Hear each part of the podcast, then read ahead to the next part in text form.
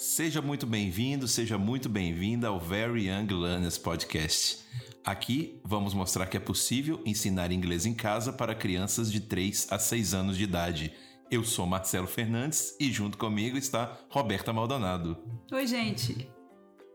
No episódio anterior, falamos de como corrigir sem destruir a autoestima da criança. Se você não ouviu, Ouça agora em todas as principais plataformas de podcast. Nesse episódio, vamos falar sobre oito crenças limitantes que pais têm com relação a ensinar inglês em casa. Ou seja, vamos falar sobre os mitos que podem estar te impedindo de ensinar inglês para os seus filhos pequenos.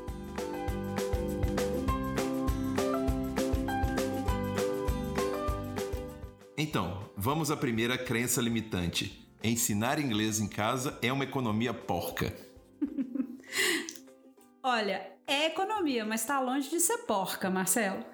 É um investimento, na verdade. E o retorno desse investimento nem é a curto prazo. Esse tempo que você passa com seu filho vai economizar a escolinha de inglês a curto prazo, talvez nem isso, né? Se você decidir só complementar a escolinha com inglês em casa, mas a longo prazo a economia pode ser bem significativa, tá? Para ser prática, eu posso pensar aqui em três benefícios econômicos a longo prazo para pais que ensinam inglês em casa para seus filhos pequenos usando Montessori.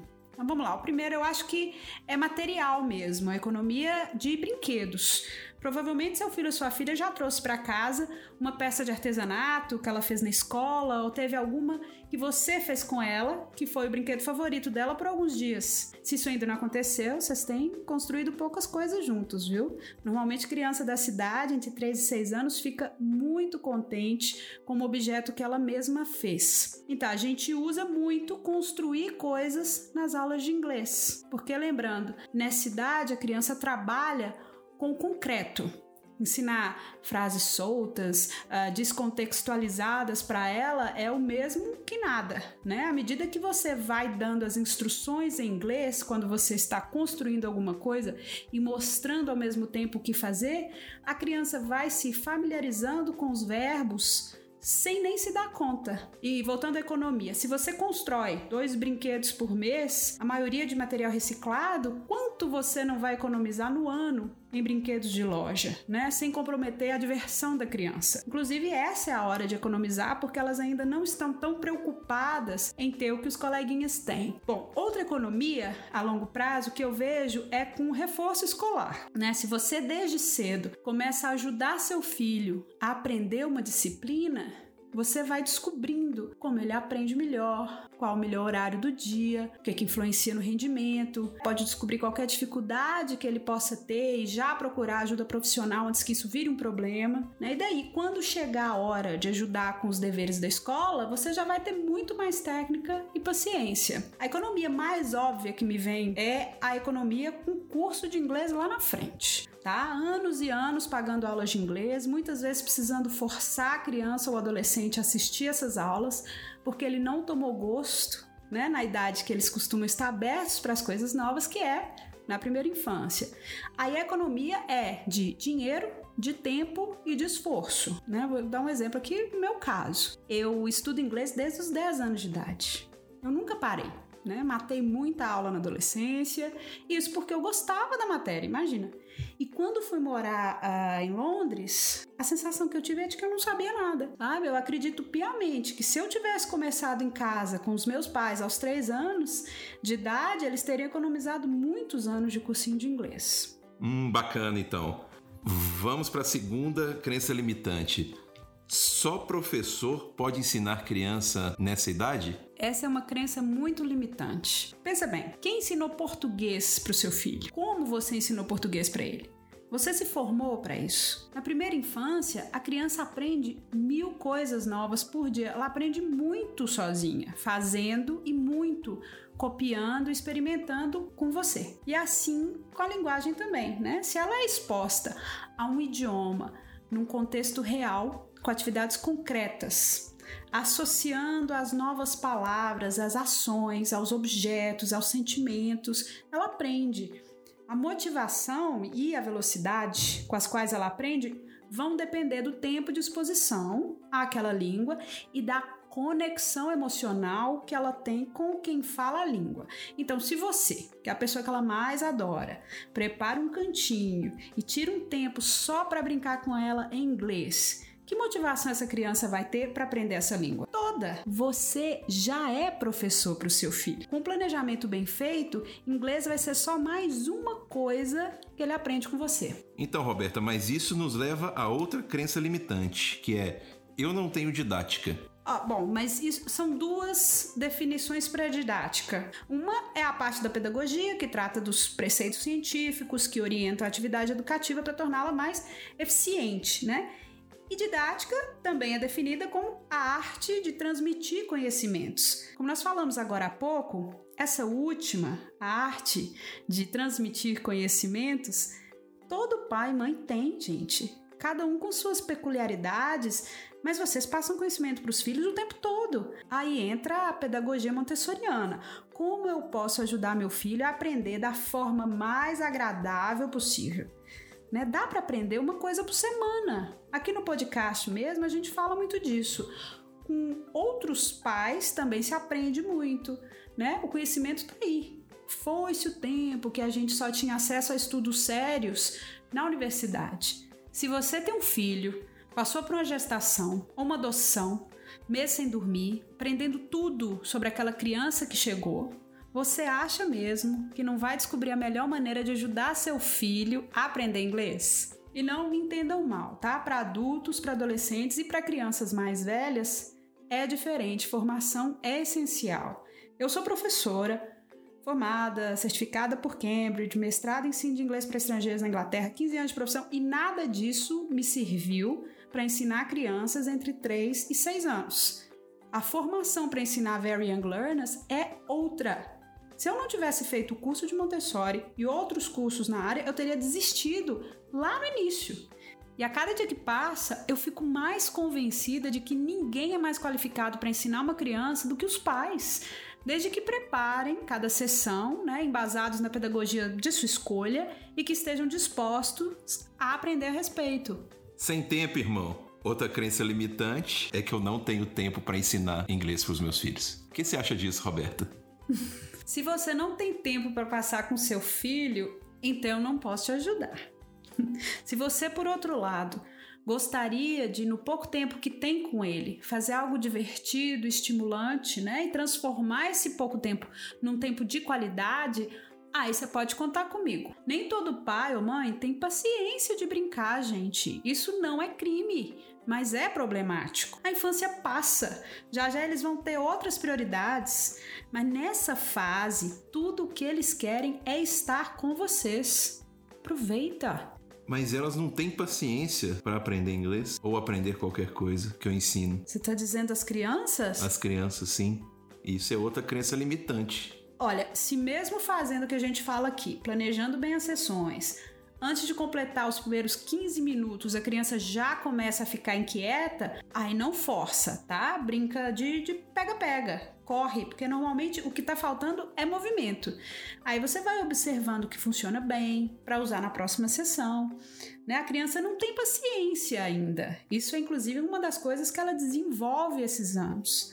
Se você estiver tranquilo e confiante no que está fazendo e 100% presente, dificilmente a criança não vai estar também. Você precisa ter paciência, especialmente no começo, para ir conhecendo o seu aluno e adaptando a sessão a ele. E falando em adaptação, ele vai pegar meu sotaque? Isso é outra crença limitante. Olha, possivelmente. Da mesma forma que ele fala português com o sotaque dos pais, e isso não compromete a comunicação mas tem muita chance dele não continuar com seu sotaque falando inglês. Você não será a única fonte da língua para o seu filho. Além disso, sotaque não é definitivo, né? Especialmente quando a gente é jovem. Com poucos dias convivendo com outra criança ou com outro adolescente que fala inglês, seu filho já vai se adequar ao sotaque dessa outra pessoa. Da mesma forma que um adulto, quando muda de estado, volta falando um pouquinho diferente. Com as economias que vocês fizerem ensinando inglês em casa, vocês vão poder mandar seu filho para o intercâmbio no exterior. E aí resolve tudo. Roberta, é, aprender inglês nessa idade de 3 a 6 anos pode atrapalhar o português? Olha, isso é um mito, tá? Pelo menos o que já se comprovou até aqui foi o contrário. Nessa idade, a criança está absorvendo conhecimento numa velocidade alucinante e uma língua a mais só favorece a criação de novas conexões cerebrais, que, por sinal, ajudam em outras áreas do conhecimento. Tá? Tem uma neurocientista cognitiva, a Ellen Bialystok, da York University de Toronto, que ganhou renome com seus estudos de cérebros bilíngues. Ela afirma que falar outra língua não só aumenta a memória de forma geral, como favorece o pensamento lógico. Isso se dá graças à constante escolha que o cérebro bilíngue precisa fazer entre uma língua e outra, suprimindo uma língua em função da outra, como se fosse uma musculação cerebral. Nos estudos mais recentes da doutora Bialystok, isso aqui fica a dica, hein? Ela demonstrou que os benefícios do bilinguismo são ainda mais dramáticos. Estudando centenas de pacientes com mal de Alzheimer, ela concluiu que os pacientes bilíngues desenvolveram a doença, em média, quatro anos mais tarde que os que só falam uma língua e que os danos cerebrais eram consideravelmente menos severos nos bilíngues. Ou seja, falar outra língua não tem desvantagem, aparentemente. Agora chegou a hora que todo mundo gosta. A brincadeira de hoje é. Olha. Olha, hoje eu gostaria de sugerir a construção de um brinquedo com a criança, tá? E você que vai escolher uma coisa, um tópico que ela realmente goste. Por exemplo, se ela adora foguete, faça um rocket com ela, usando papelão, né, do rolo vazio de papel higiênico, por exemplo.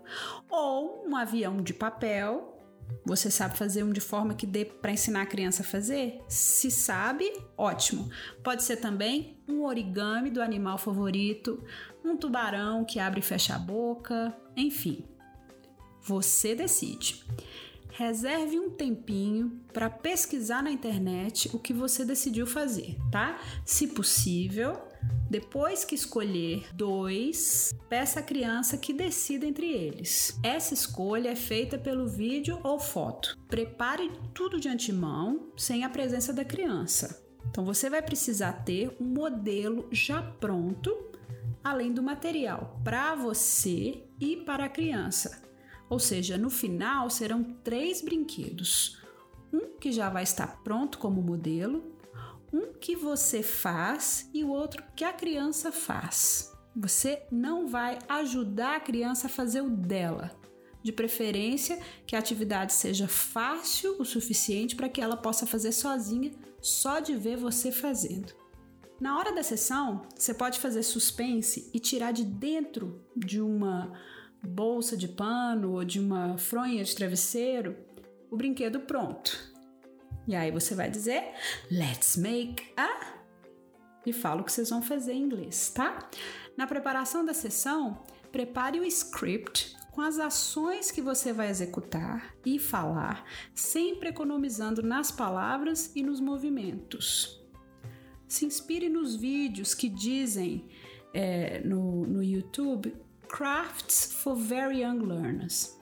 Te dar um exemplo, um brinquedinho que eu fiz com os meus alunos que fez muito sucesso foi um boneco de neve feito com uma meia branca e arroz cru.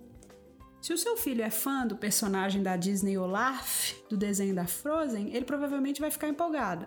Mas de preferência, não chame o boneco de Olaf, tá? Mas de Snowman. Sugira a criança que deu um nome a ele e aos outros dois Snowmen no final da atividade. E é isso. Então é isso. Obrigado, Roberta, mais uma vez. Obrigada a você, obrigada, gente. É, muito obrigado, pessoal, por escutarem mais um episódio do Very Young Learners Podcast. Recordando, toda segunda-feira um episódio novo para vocês. E recordando, está disponível um e-book Como ensinar inglês em casa para seus filhos de 3 a 6 anos de idade. Entre ebook.veryyounglearners.com.br, pode baixar, 100% gratuito. Espero que gostem. Obrigado. Obrigado. Abraço. Beijo.